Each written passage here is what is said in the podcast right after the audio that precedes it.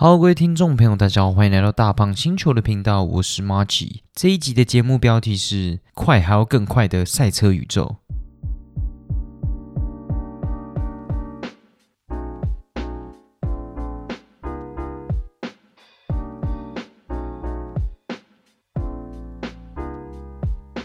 好，不知道大家最近过得怎样？我是 Marky。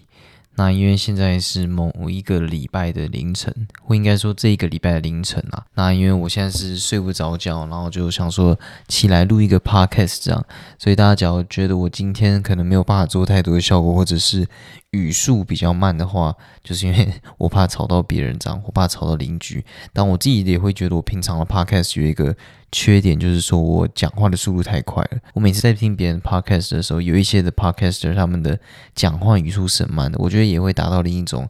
可以镇静人心的一个效果。这样，那因为我现在是凌晨怕吵到别人，所以我们就用这种方式去录音。这样，那因为我自己有一个比较不好的习惯，就是因为我自己平常。一天我可能只要没有什么时候，我只会吃一餐，但也不是单纯的因为想要一六八或什么之类的，而是因为我很讨厌出门。那对我来说，Uber Eats 跟那种 Food Panda 也是有这种出门的效果，所以我通常都会在一天里面可能只吃一餐，然后通常只吃一餐的话，你当然就会摄取一天的。完全的养分嘛，所以你就会突然吃很多东西。那你吃很多东西的时候，你血糖就会变得比较高。那对我而言，假如你血糖变比较高的话，你就会想要睡觉嘛。所以我通常晚上的时候都会想要小眯一下，但小眯一下的时候，就会让我自己眯的，有时候就会懒得起床嘛，所以就会睡到可能九点十点，然后再吃起来的时候，可能。就也就睡不着觉了，这样，所以就会一个恶性的循环，这样。就我先也就是有这种感觉，这样，所以我觉得这样算是让我的睡眠品质变差的一个小缺陷吧。所以我现在都会告诉我自己，尽量不要在那个时候睡着，这样。虽然就是一个尽量了，因为我自己现在没有课嘛，或者是没有要上班什么的，所以当然这种事情就会。比较没有那么影响到我自己这样，但我就想到我以后假如可能要在一般人工作的时间起床的时候，对我自己也是蛮伤的，所以我当然就是会想要改变一下这样。那在这一集的节目开始之前，因为我最近有录了一个 podcast 嘛，然后那个系列最主要就是想跟大家聊一些滑板的一些小知识这样。但是有人就跟我反映说时长太短了，就是我们的十人组长，我不知道他在嚣张什么。他也说我水时速靠三十分钟的那个连续输出已经对我的喉咙很伤了，这样。但我应该也是没有办法，因为毕竟那一个算是我想要把它弄成就是废话占比再更低一点。那当然我还是比。不想要就是把那个频道变得像是我这个频道，然后只是加入一点滑板的东西，所以我当然还是会想要再去控制一下，不要让它变得就是哦换一个名字的大胖星球的系列这样，就是一样在讲我原本平常的事情这样，我我不想要变成这样，所以我当然还是会去稍微控制一下滑板的占比，但是我觉得总时长来说，我觉得我没有办法再把它变得更长这样，因为我觉得假如我那个频道要。讲太多有知识的话也是非常非常困难的，因为你讲有知识的话，我觉得对一般的听众而言也是听起来也是会蛮困扰的。就是这种东西，就像你去听那种 TED 讲堂，它假如是一个小时或两个小时之类的，我觉得听下来也是蛮有负担的。但是你日常的东西的话，就可以让它变得比较长嘛。我自己还是倾向把它控制在三十分钟左右，因为毕竟我自己喉咙的生命最多就是五十分钟，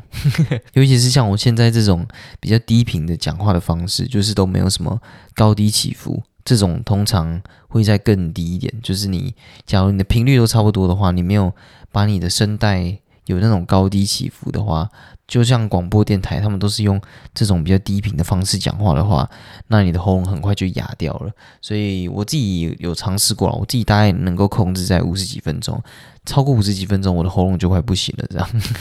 所以我觉得五十几分钟是我最舒服的一种模式。这样，那当然另一个系列的话，我希望控制在三十分钟的原因，就是因为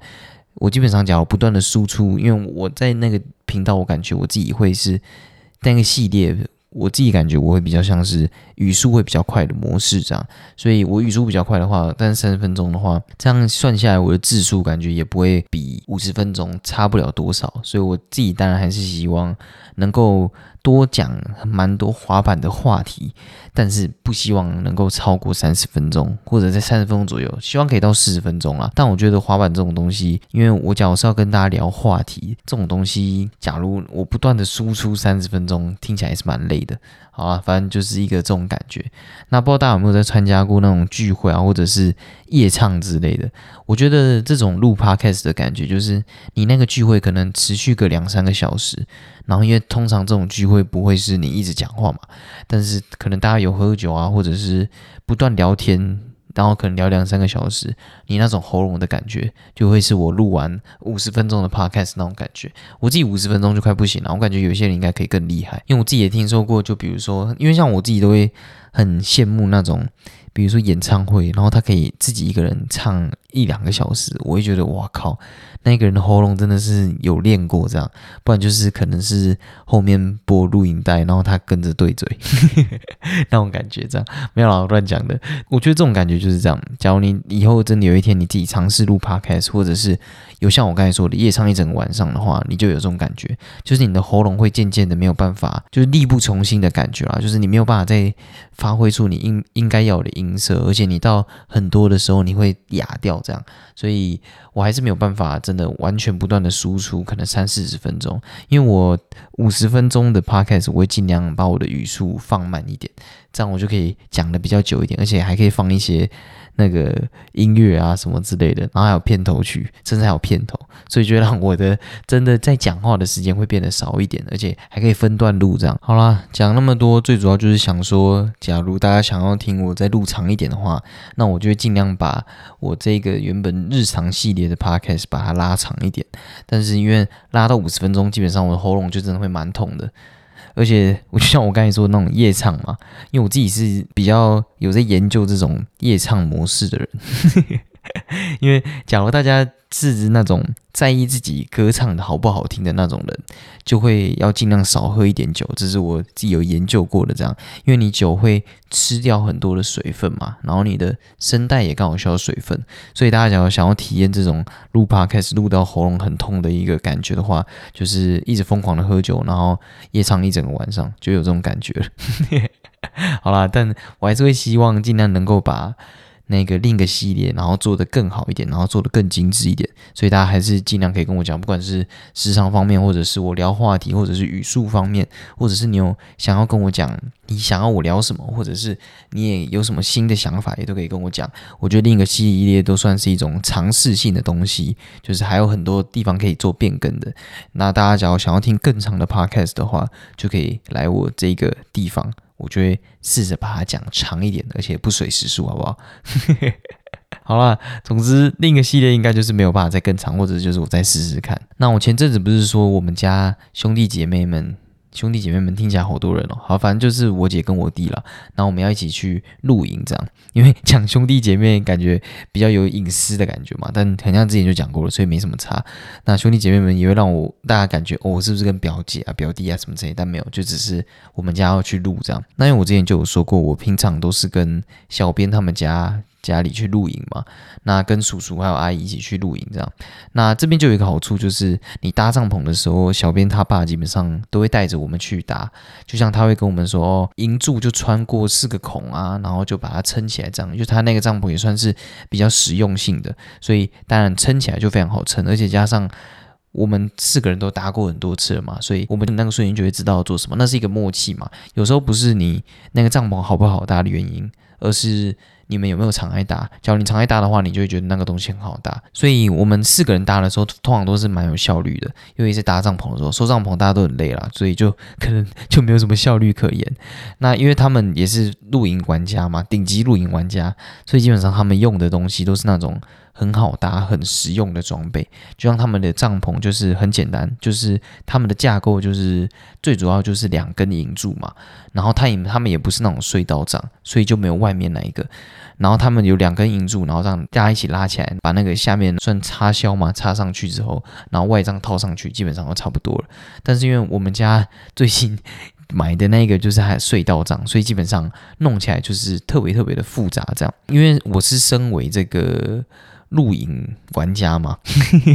我也算是半顶级露营玩家这样。那我们家最近也也要去露营，然后我们就订的那些啊帐篷啊什么之类的都来了这样，所以我也担起了这个规划的任务，因为我有这个经验嘛，我算是不能说常在露营嘛，跟他们比起来，因为我姐只是去豪华露营过嘛，所以我跟他们比起来算是。比较常爱露营的人，所以我也担起了这个规划的任务。这样，像是我们会从最一开始我们需要什么，我就会列出来。像是有在露营的人就会知道，有一些东西其实是必备的，像帐篷一定是必备的嘛。啊，不一定啦，你可以去营地住，但以我们而言算是必备的。然后还有有些东西是必备，比如说蛋卷桌，对我们而言这种东西就是必备的。我那时候就会列出，我觉得哪些东西是必备的，然后跟他们讲说，哦，哪些东西一定要买，哪些东西不用。因为像是有一些东西，你真的完全。不需要嘛？但是你有了，你就会觉得，你会觉得这个露营变得更精致。这样，像是有些人就会觉得冰箱这种东西是不需要的，因为有些人就直接用保冰桶嘛。因为保冰桶它，你脚很顶级的、很大的，像那种钓鱼用的保冰桶，其实你只要里面放冰块，放那种。结冰水，它就可以撑得蛮久的，而且有一些营地，它甚至还会提供冰块来给你使用，那你又可以把你的整个食材就可以撑得更久，这样。所以有些人就会觉得，哦，那种行动用的冰箱是不用了，因为真的超级顶级露营玩家，像小编他的爸妈就自己买那种冰箱，是那种分冷冻跟冷藏的那种，然后可以插电的，我那种就是很厉害，这样，那种就是又就是另一个等级了。那对我们而言，那种东西就是还算是不需要，可能以后会需要这样。我姐还有很特别要求，就是他们要有那个煮水壶。那对一般的人来说，假如你没有在露营的话，就会知道，其实煮水壶都是那种很扁平式的，然后嘴也是短短的，然后通常会有要求的，就只是你的那个拿的那个地方要有办法卡住，因为你有办法卡住的话，才会让握把的那个地方不会变得很烫嘛。就是你在烧的时候，而且一定要有办法直火加热这样。然后又像。我姐跟我弟就是想要走那种超精致的路线，所以基本上他们就 想要去买那种专门煮咖啡那种热水壶，就是。他们的那个嘴巴那个地方会是很细口壶那种感觉，那这种东西当然它就会反映在价格上面嘛，因为感觉做工上面细口壶的确难用一点，而且这种东西也比较难收纳，所以这种东西就是不是专门拿来露营用的，但是它可以直火加热啊，所以说不定它是露营用的这样。但是我的意思就是煮煮水壶这个比较符合露营用的收纳习惯这样。还有像是那种一般的床包嘛，那这种床包这种东西，因为你露营要睡床垫嘛，充气的床垫。那床垫这种东西，通常有些人就会去用床包套在上面，或者是有些人就不用。这种东西有分材质的不同啦。但是因为你有床包的话，那基本上你就可以直接洗那个外面那个床包嘛。因为通常床包就算你们再怎么干净，因为露营通常都是湿气很重的地方嘛，那个床包。你的床垫就是延长那个床垫的寿命了，我我自己的感觉是这样。但是因为通常一般人来说，就是买那种简单的，好几百块就就有了这样。但是我姐跟我弟就说，哦，因为他们到时候还要拍照啊什么的，所以他们床包要跟里面的地垫做搭配，就是内脏的地垫做搭配。他们觉得这样到时候睡起来才会很很舒服、很精致这样。所以我听到这种感觉，我就我们虽然那时候预算我觉得抓的很充足了，那那个时候我就听到他们一直说什么没有关系，我们预算一定够，我们预算无上限。我们常说预算无上限，那我还不如就买 Snow Peak 嘛。那我那时候就想到，就说其实我们这样就很像那种精致穷，你们知道吗？有大家有没有听过精致穷这个算是中国传过来的一个说法嘛？那我觉得我现在也不是在推崇，也不是说呃应该要去走这种精致穷。我现在没有在探讨精致自穷的合理性啊，但是我那时候就想到这个名词，这样其实这个名词就在讲说，哦，你假如一个月也没有赚很多钱，但是我们宁愿把这些钱拿去买更好的东西，让自己的。生活品质变得更高，但是你还是没有得到很多的钱嘛？就是你的资产还是那样子，只是你让自己变得你穷的很精致啊，应该这样子讲。虽然你赚的钱不多，但是你也不存钱，而是去购买，比如说 iPhone 啊之类的。其实我们就有点这种感觉，因为我们 的预算虽然我们说抓的很足够嘛，但被他们这样一弄，我就有种感觉，我们就只是在精致穷，你们知道吗？那因为假如有在露营的朋友就会知道，我刚才说那个品牌 Snow Peak 嘛，就你假如东西全部都要买它的话，你不一定会满意，但是你一定会花很多钱。那时候我一听到说预算不上钱，我就跟他说：“那你要不要自己买 Snow Peak？” 因为我姐姐开始不知道 Snow Peak 嘛，所以她就去查，她就说：“嗯，我们的预算很像也没有到这么高。”她就说：“我们的预算不是无上限，而是要加入几个字，就是在合理范围内。”预算无上限，所以这个就是精致穷嘛。你因为你根本就没有真的无上限啊。那我我之前还有看过 Snow Peak 他们的那种帐篷隧道帐真的很漂亮，就是该怎么讲，它就是露营界的精品嘛那种感觉。你预算可能就要抓到十几二十万。我的意思就是，你只要整套都买它的，甚至你还不一定能够买到整套。就像我刚才说的那个隧道帐，它可能价格是一般的隧道帐，可能比如说 KDM 啊或 Coleman 这种一般的隧道帐，可能又在我不能说好几十倍啦，就可能两三倍吧。反正 Snow Peak 就是一个非常非常恐怖的一个东西。但是你去露营区的话，又会很常看到大家都有 Snow Peak，不知道大家是怎样？可能台湾人对于这种露营的，可能因为这也算是。面子嘛，当然也是要内卷一下，就是这种面子的东西还是要用的好一点。这样，那我之前还有看过，就是 Snow Peak 它出了一大堆的周边，像是露营的手冲咖啡壶，它有卖一整组，你可以完全都买它的，然后你就有办法用它的可能磨咖啡粉啊，然后甚至冲泡啊什么，完全都用它那一组就好，它还帮你收纳好了这样，然后还有。大家以后一定要当顶级露营玩家的话，一定要打的天幕嘛，这种东西一堆的一堆的东西这样。当然我们就是不可能这样子嘛，所以我们就要我自己那个时候在规划的时候，我就想要更加节约的去用钱，就让这两个就是号称预算无无上限的这两个露营伙伴，能够更顺利的先买到我们真的必要的东西，一定要有的东西，然后再把多余的钱去花在比如说。那些 奇怪的煮水壶啊，或者是他们那些地垫啊，那些漂亮的地垫啊，或者是床包之类的，那这种东西都是可以用，但也我那那这种东西，我觉得都是一定要有，但他们都会想要买到更好，这样就是让我觉得很奇怪。好啦，总而言之，我以后我觉得说不定可以有一集，就是来单纯分享录影要带的东西啊，或者是我到底买了什么，因为我不能说我一定是对的，我觉得这种东西。都是因人而异，就像买车子嘛，你不可能直接去 Google 说哦，二零二十大要买的车，然后第一名就直接去买。我觉得这种东西一定都是不对的。我觉得露营这种采购的方式可以换算到很多地方上面，就像是你在买电脑的时候，永远都只是先看你的预算，然后再 再来才是看你的需求。所以我觉得倒座脚我在分享的时候，应该也可以讲出一些小小的心得这样。但是因为我自己单纯去露营，自己去露营也是第一次，所以。我还没有办法真的去跟大家介绍，可能录个十次或者二十次，再再来做介绍，我觉得可以有更多的东西跟大家讲这样。但是因为我毕竟也是做了蛮多功课，我还去看一大堆 YouTuber 啊，然后甚至有一些真的很顶级，我像鱼竿的他就是真的还蛮厉害的，但是他的门槛就高了一点，因为他的看得出来就是能够让你感受到他很对露营有他的热忱，然后愿意花钱，然后让自己的。露营变得更加的精致，就他那他那种露营的方法，就是我很很想要追崇的。假如自己以后有钱的话，好啦，反正蛮推荐大家可以去豪华露营或者用租的去露营看看。那有些人就是会对这件事情感到有趣嘛，因为像我以前说的。他们可能会在野外觉得很放松啊，很爽。有些人就是什么事情都没做，他就会觉得很放松。但有些人就会觉得，我今天有假日，我一定要让自己过得很充实，可能要去夜店啊，或者是夜店有点太极端了，会让我感觉我在呛谁。但有些人就会觉得，他们一定要做什么事啊，可能去外出旅行啊，或者去游乐园什么之类的，就是看你是什么样的人。那你再去选择到底要不要做这件事情？我觉得现在台湾对露营很友好的一个关系，就是因为现在露营的人真的好多好多，所以你在网络上，然后甚至有很多露营区，它是鼓励大家可以用租的，所以你可以直接去他们露营的那个一个社团吧，还是什么一个平台上面，然后直接。去订那个露营区，然后是你还可以夜冲啊什么，反正就现在就是有一大堆应应各种人的方案的露营方式，就是真的非常非常酷。甚至你再懒到不行，你直接租露营车，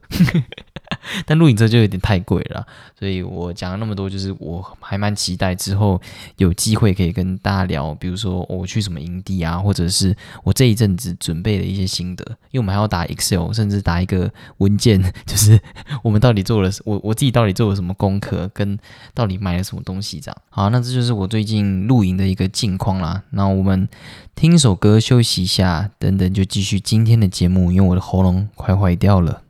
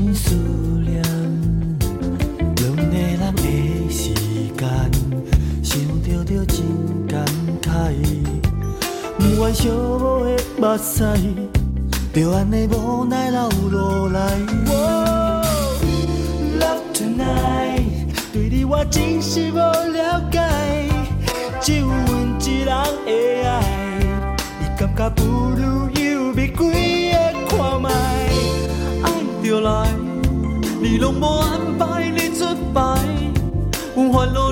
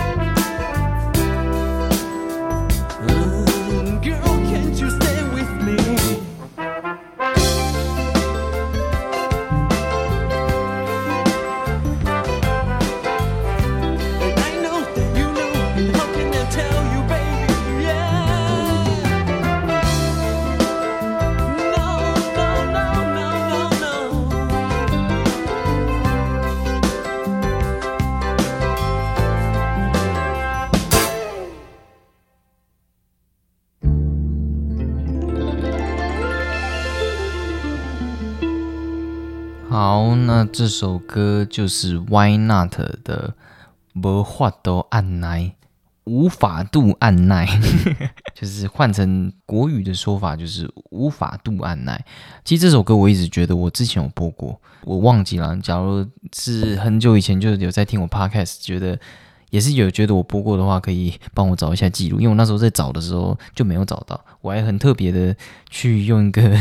就是帮我的后台这样，但就是没有找到。我其实这个算是一个蛮严重的疏漏，因为我自己现在播太多歌了，我应该要做一个歌单，把全部的歌整理下来，这样就是以后才不会播到一样的。但我就想说没差，反正我就照着我的想法嘛，因为反正我自己忘记了，大家应该也忘了差不多。超级不负责任到不行啊！总而言之，我觉得这首歌是一个生在错误年代的一首歌，因为我觉得，假如这首歌放在现代的话，它一定会很红很屌。因为我自己很喜欢它背后的这种 jazz 加上那种 R&B 的那种结合。其实我觉得 R&B 这首歌应该有一点点吧，还是 City Pop 那种感觉，然后再搭配。背后他们五个人的和声，我觉得非常非常的棒，就是有那种很文青、很柔弱的感觉，对吧？很多文青就是要走这种柔弱的风格啊，像文字杂草有一些歌就是会让你感觉他们很弱，但这种就这是一个听起来的感觉啦。然后我我觉得他真的是那种超级不主流的歌，因为我感觉在那个年代有到小虎队那么扯吗？应该没有吧，反正。甚至连五月天的冠佑都是里面其中的一员，所以我觉得那个时候的歌可能就是比较流行，像那种传唱度比较高的。但这首歌很明显它没有嘛，所以它是我觉得属于比较不主流的。而且我觉得大家假如对这个乐团有兴趣的话，可以去看这个乐团的每一个成员。就像我刚才说的，有一个 有五月天的冠佑嘛，然后还有其他人，他们现在都在干嘛？其实他们每个人都在音乐圈做出蛮大的贡献的，所以真的是一个非常非常酷的乐团。那我自己真的蛮喜欢这种，包括背后可能有有萨克斯风吗，还是什么之类的？其实我有点 听不出来，就是我有点音盲啊，然后再搭配那种很。复古的那种弹唱的风格，我非常非常的喜欢。那我记得下面还有一个留言，就是说他们还以为是哪一个独立乐团，然后复古风格做的这么彻底，然后发现是很久以前的乐团。我觉得这种感觉，就是他们有点走太前面了，然后前面到就是那个年代没有办法欣赏它，所以当然这个乐团在那个时候就没有很红。我那个时候在车上有有机会播给我妈听的时候，因为差不多是我妈那个年代吧，我妈我爸那个年代。然后播这首歌给他听的时候，他们就说：“哈，这个是我们那个年代没有听过诶，对吧？”所以就是一个还蛮可惜的。但我觉得现在 YouTube 就很不错的原因，就是因为他把这些东西都保留下来，甚至还有以前，比如说伍佰的很多以前的的歌，然后都有上上传到 YouTube 上面，就非常非常的屌。像那个笑脸的安娜那首歌也是超级超级屌，就是伍佰的歌，大家一定要有机会去听，还是我以后有机会再去播也也可以。但要对应到主题啦，这首歌也是非常非常棒。好了，反正我觉得歌词啊，但是有一个我觉得这首歌比较美中不足的地方，就是 我觉得歌词直接讲 “Can we making love tonight” 有点太直接了，而且尤其是在那个年代，还是他们是应该就是做爱的意思吧？应该不可能是真的。培养爱情吧，我不知道，我不知道那当时写这个词的想法是什么。因为我觉得 "Can we making love tonight" 在那个年代真的有点太前卫到不行了，有点太直接了啊。反正我非常喜欢这首歌，推荐给大家。好啦，那大家假如看到今天的主题，应该就会觉得我要讲赛车。那没有错，我今天就是要来讲关于赛车的一个纪录片章。那我之所以会取这个“快还要更快”，这个其实是《刀剑神域》里面的一个什么 “model 还要酷”这里面的一个梗，好有点窄，有点油，我不知道不知道大家有没有办法懂我想要说的这个梗这样。那因为我最近都在看 Netflix 的一部，应该算是赛车纪录片吧的 Formula One。Formula One 其实就是 F1 的意思，大家应该比较知道 F1 这个词这样。那我目前是第一季快看完了，它很像五季还六季吧，就是从二零一七还二零一八年开始，然后每一年出一季这样。我真的觉得超级超级好看，就是我我觉得不能以一部纪录片的方式去看这个纪录片，它做出的拍摄手法比很多纪录片来说都更加耐看一点。那我以目前的这种感觉的话，我会觉得真的非常值得推荐大家去看。就大家无聊的时候可以去看一下啦，说不定你尝试个一两集之后，你也会爱上这个感觉。这样，因为我现在是真的会规定自己每天都只能看一集这样，因为这种东西我怕看太快的话，你看马上看完，你已经心情超空虚了。但小编这种看剧魔人，他是一天一集，一天一集这样看，我觉得。对他而言算蛮难过的，因为我自己会觉得，现在就是你只要一天不看的话，会很好奇现在演到哪里，你知道吗？因为它里面其实有蛮多 drama 的部分，所以我觉得你假如只是单纯喜欢看到人物的故事，因为很多纪录片很爱看纪录片的人，他是爱看人物的故事。像我自己很久以前有进去电影院看，有一部叫做。什么黑水事件哦，还是什么的，反正他就是在讲说，美国他们有一个在专门在制作不粘锅的 Teflon 还是什么的，然后他就有用一些很容易让人致癌啊或者什么之类的，然后就有个律师他让自己的家庭啊那一些，然后甚至他自己的名声全部都赔光了。然后只为了把这个事件挖出来，像我就对这种纪录片很感很感兴趣，但是我真的没有办法看那种，比如说三四个小时、四五个小时的纪录片啊，那个是我头会晕的。所以我基本上还很很爱看这种人物故事啊。然后，假如你是一个很爱看到，比如说一个车队如何进步啊，就是很多人喜欢看到。东西是怎么拼凑出来的嘛？因为一个车队不可能就只有那个赛车手很重要嘛，很多东西都有相关。那假如你是很爱看这部部分，就是看到从零开始的车队，然后到后面他们怎么拿冠军，然后拿冠军有点难，因为都是宾士跟法拉利在拿，因为宾士跟法拉利他们花太多钱嘛，所以当然都是他们两个在拿这样。然后或者是你你们很爱看到，比如说 F1 到底在比什么？因为它里面也会介绍赛制啊，然后跟。每个大奖赛的概念是什么？然后以及他们到底为什么需要积分啊？这些他在里面都会讲，这样。所以我觉得你假如是爱看这些东西的话，我觉得都还蛮值得看的。那我觉得大家也不用因为比如说不懂 F1，或者是甚至不知道里面的赛车手是谁，然后就不愿意去看 F1。诶，不能说不愿意啊，就是对他有点排斥这样。那因为小编他根本就没有看过赛车，然后他也不爱赛车。但是他也看得很开心，甚至这一部纪录片就是他推荐给我看的，这样。我觉得这就是他们很厉害的地方，就是他们能够把这种原本看似很复杂的东西，然后拍到正常的普罗大众都会感兴趣，这样。那我觉得他们这个在剧情的编排上面就非常非常厉害，而且。就是有下功夫的这样，因为他不会只注重在任何一个方面这样，因为比如说很多的纪录片，他会从某个人物出发，就比如说哦，我现在要要讲 A. N. 艾弗森的纪录片，那当然就是从他小时候怎么出生，然后他怎么开始打球，然后或者他中间有被关啊，或者是他怎样怎样之类的。但其实到最后，他们都会不免俗的都会遇到一个问题，就是变得不像只是在讲。那个产业，就比如说，不是只是在讲篮球这件事情，而是单纯只讲那个人。但当然，这就是他应该要做的事情嘛，因为这个纪录片就就是 Allen Iverson 的纪录片。但是这种东西就会有一个很严重的，也不是很严重的问题啦。他就有一个问题，就是我觉得你不管是多么厉害的拍摄的方式。你只要都是在讲单纯一个主题，就比如说像是一个车队，或者是一个人，或者是比如说一个产业的发展什么之类的，其实它不管多久都会变得很无聊。我觉得那个无聊是因每个导演而异的。只要那个导演很厉害的话，他就会把那个时长控制得很好，让观众在疲乏的时候，因为不管再怎么对这个人有兴趣的人，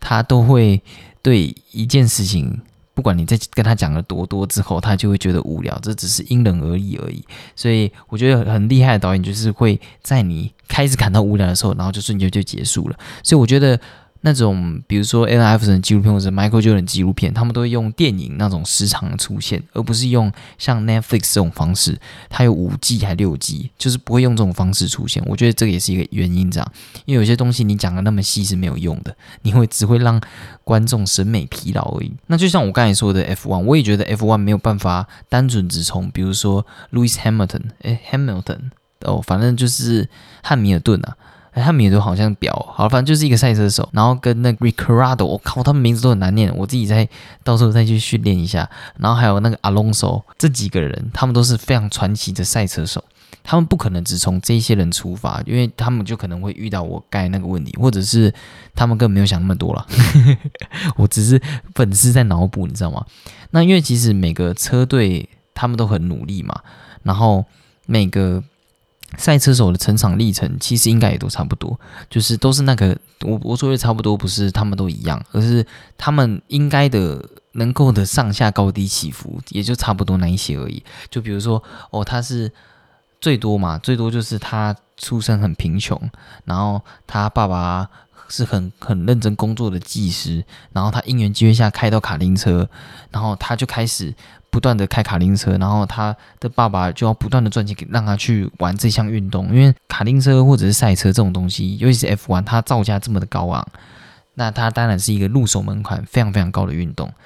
那当然你就要花钱嘛，所以大家的出身其实应该都差不多，而且我觉得。多半应该都是中产阶级以上，然后像有一个比较特别的，就是他是那种超级鬼的富二代这样。那像是纪录片里面他就有说到，有一个人他是加拿大富豪的儿子。那这个加拿大富豪他也是有够屌，他就是直接赞助一个车队，然后他赞助这个车队的，因为这个车队的资本额应该说资本的话其实很小，就他每年能够花的预算很少，所以当然他就需要有这个加拿大的富豪赞助嘛。但是他的赞助的条件就是他的儿子要有参赛的资格，所以他的儿子理所当然就拿到了这个参赛资格，但是感觉他的儿子应该不弱了。但是这个车队的名次真的非常非常差，就是面临到很多问题。我觉得 F1 他一开始想要表达的概念就是，其实一个车队他厉害不是因为赛车手，不能单纯是因为赛车手，也当然不能单纯是因为车队，因为他能够影响的事情太多了。甚至就像他后面会讲到，有一个人他是一个车队的。算是拥有者吧，但是因为他可能面临到他的资产被扣留啊，或什么之类的，所以导致他们的车队不能再花更多的钱。然后或者是有一个车队，他们明明已经花很多钱了，但是他们就是找不到那个点在哪里，就那个症结点在哪，所以他们的车手就是阿隆索，他是非常非常厉害的，算传奇车手吧，但他们却。一直没有办法突破，就是没有办法突破那个名次。这样，我觉得 F1 它有一个特点，就是它有所谓的超级强队，就是这个超级强队它是有办法强，比如说一辈子那种感觉。因为像 NBA 里面这种超级强权，它一定会有陨落的时候嘛。就像湖人往年被大家认为是超级强权，或者是。那种啊，勇士队应该算超级强选啊，但是你看他会落到第七、第八名，或者是啊第五、第六名啊，我怕有些人纠正我，因为勇士队是第五、第六名嘛。然后还有像塞尔迪克嘛，啊塞尔迪克现在很强，现在先不先不讲。然后湖人那个时候，比如说他有科比，但他还是会掉到很后面的名次嘛，然后甚至要科比血虐才有办法挺进季后赛。但是在 F1 里面，那种感觉就像是宾士，就比如我们举宾士来说，他已经用他的钱。用出了一个超长的护城河，那这个护城河是那一些车队需要花，比如说十几二十年，然后才有办法跨越那个护城河，然后才有办法稍微跟宾士这种车队稍微有点有竞争的空间。因为像宾士跟法拉利，他们就是常年就是霸占这个一二名，这样就是永远这个故事，他们就讲说。人们一定会有一天希望看到的故事是其他的车队能够拿下冠军，而不是永远都是宾士跟法拉利拿冠军。但宾士跟法拉利他们每年的预算都超级超级多了，所以我想要讲的就是说，其实 F1 它能够讲的东西真的非常非常的多。我觉得这也也是因为他们题材选得很好，选到这个题材才让我觉得这个纪录片非常非常好看那种感觉。好啊，那我其实是讲到 讲到刚才那个车队很烂嘛，但其实这也可以讨论到一个主题，就是到底是赛车手重要还是车队重要？那因为我在还没有看这部纪录片以前，因为我爸他很爱看 F1，我其实就问过他一个问题，就是说，诶，假如每一台车都是这样嘛，就是大家其实都长得差不多嘛，只是外面的颜色变了嘛，对吧？他们都是那个形状嘛。那为什么要为什么还要比嘛？因为大家性能其实差不多，应该要有一个比赛，就是大家疯狂改车，然后看谁跑得最屌。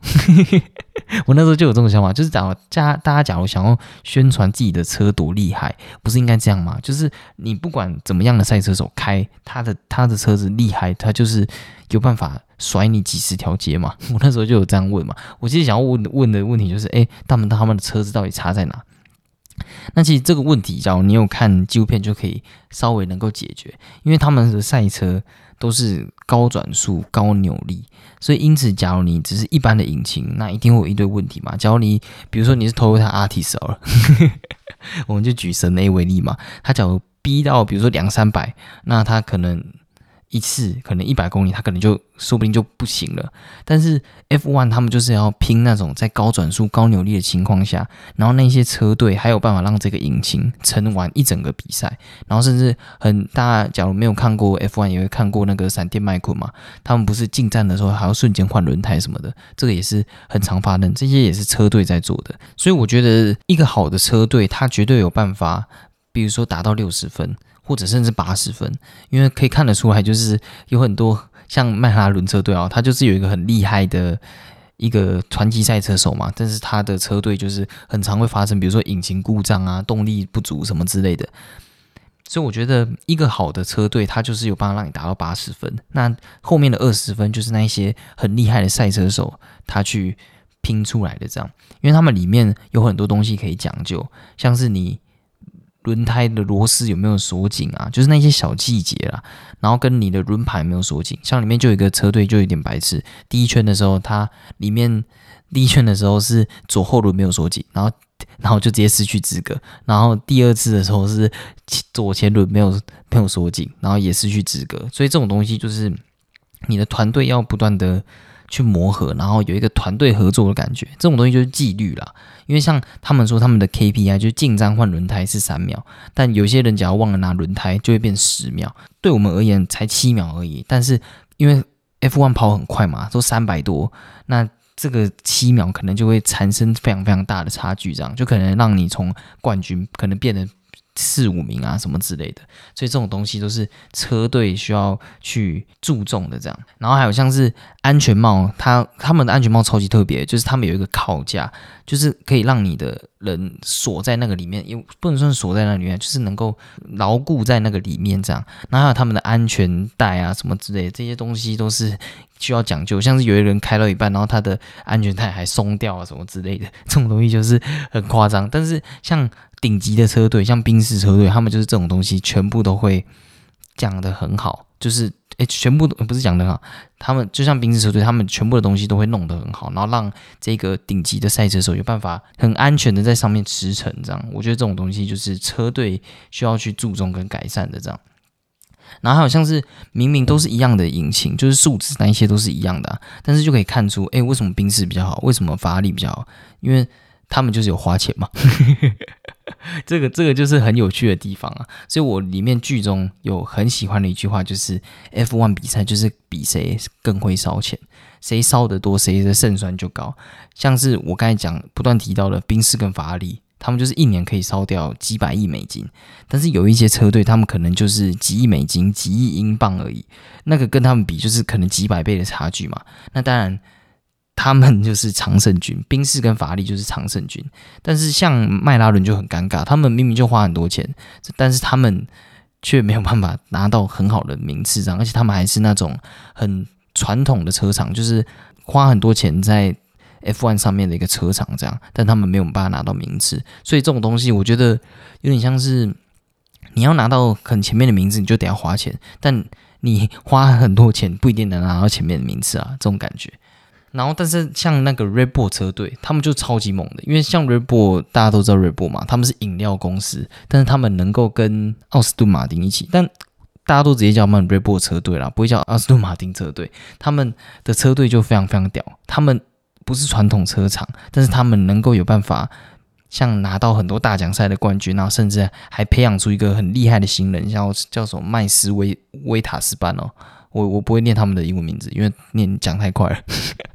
不然通常这个时候我都要装逼念一下他们的英文名字这样。但所以瑞布他们就很真的很厉害，他们在培养人啊，然后甚至他们对他们自己未来的规划都做得非常非常好，因为他们就讲到瑞布他们对于引擎的一些反馈啊，然后他们以及他们未来怎么去投资赛车手啊，跟他们的引擎上面这样，所以我就觉得考瑞布他们一杯的成本到底是多少，到底多低？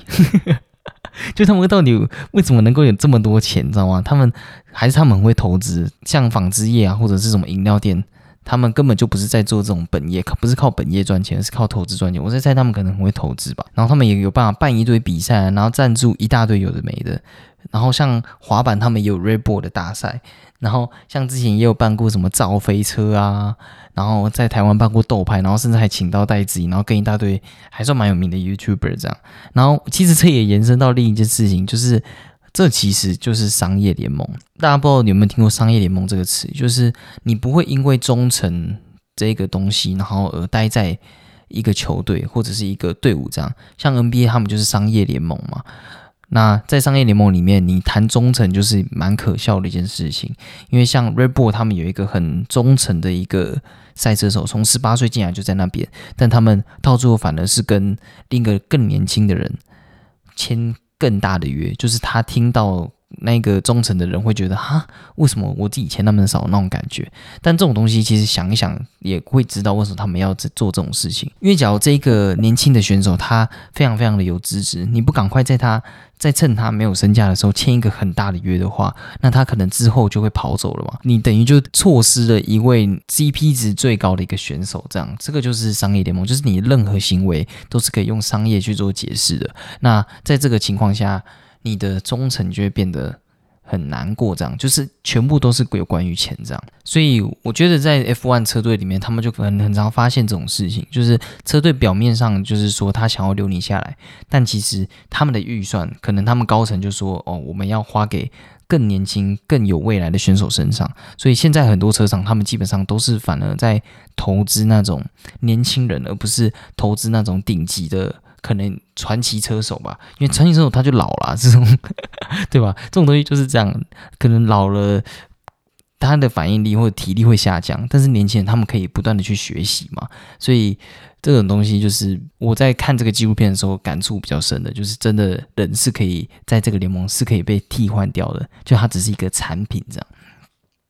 那像是目前红牛他们的选手，他年薪就可以到五千万美金，就是一个非常恐怖、非常天价的一个数字这样。但是可惜的是，就是通常一场 F1 比赛，他们每个车队要派出两位车手，所以基本上他们两个车手就是虽然讲白的都会说哦，我是在为车队而战，但其实他们也要自己去竞争这样。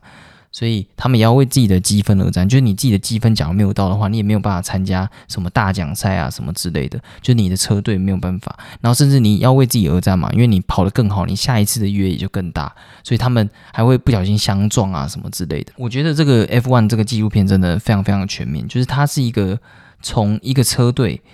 的 CEO，然后到他们的领队，然后到他们的技术员，然后到他们的赛车手，每一个地方他们都有镜头，然后每一个地方他都有记录，甚至我会觉得到底 Netflix 到底多有钱，就是他们为什么可以采访我，比如说 McLaren 麦拉伦的 CEO，为什么他可以采访他？我就觉得啊，为什么为什么这个人要给你采访？你知道吗？就台湾的纪录片不可能会做到这样啊，就顶顶多采访一些小小的职员之类的，然后甚至有很多，就比如说他们。领队那个时候可能有什么传闻啊什么之类的，然后他可以问他的想法，然后甚至记者会的那些记录全部都有保留下来。这样，我觉得靠，真的 Netflix 真的也太厉害了吧！就是能够拍出这种东西，所以我觉得每一个地方他都有记录到，而且不会一直单纯的让你觉得很刺激。因为大家一想到这种赛车，一定都都会觉得哦，会不会很刺激啊，或什么之类。虽然真的还蛮刺激啊，因为毕竟。有很多的片段都是直接放那个 F1 上面的镜头，就可以看到他们的哇，整个过弯啊，真的超级超级屌的。就他们过弯的方式跟我们一般在路上过弯是不一样的。他们会先切最外圈，然后一个直线拉到最内圈去，你就会你就会想到他们到底怎么在那个瞬间，可能零点一秒吧，他们一定要非常的专注，假如零点一秒没专注，可能就会撞到旁边啊什么之类。他们到底要怎么在那个瞬间有办法做出这个动作，有办法把这个动作给瞬间的表现出来？这样，然后后面我有看到一个选手，就是他在一个算是一个模拟的 F1 赛车里面吧，然后去。想他的他怎么在那个赛道跑的一个方式，就是他们已经把整张图都记下来。这个其实就有点像那个跑跑卡丁车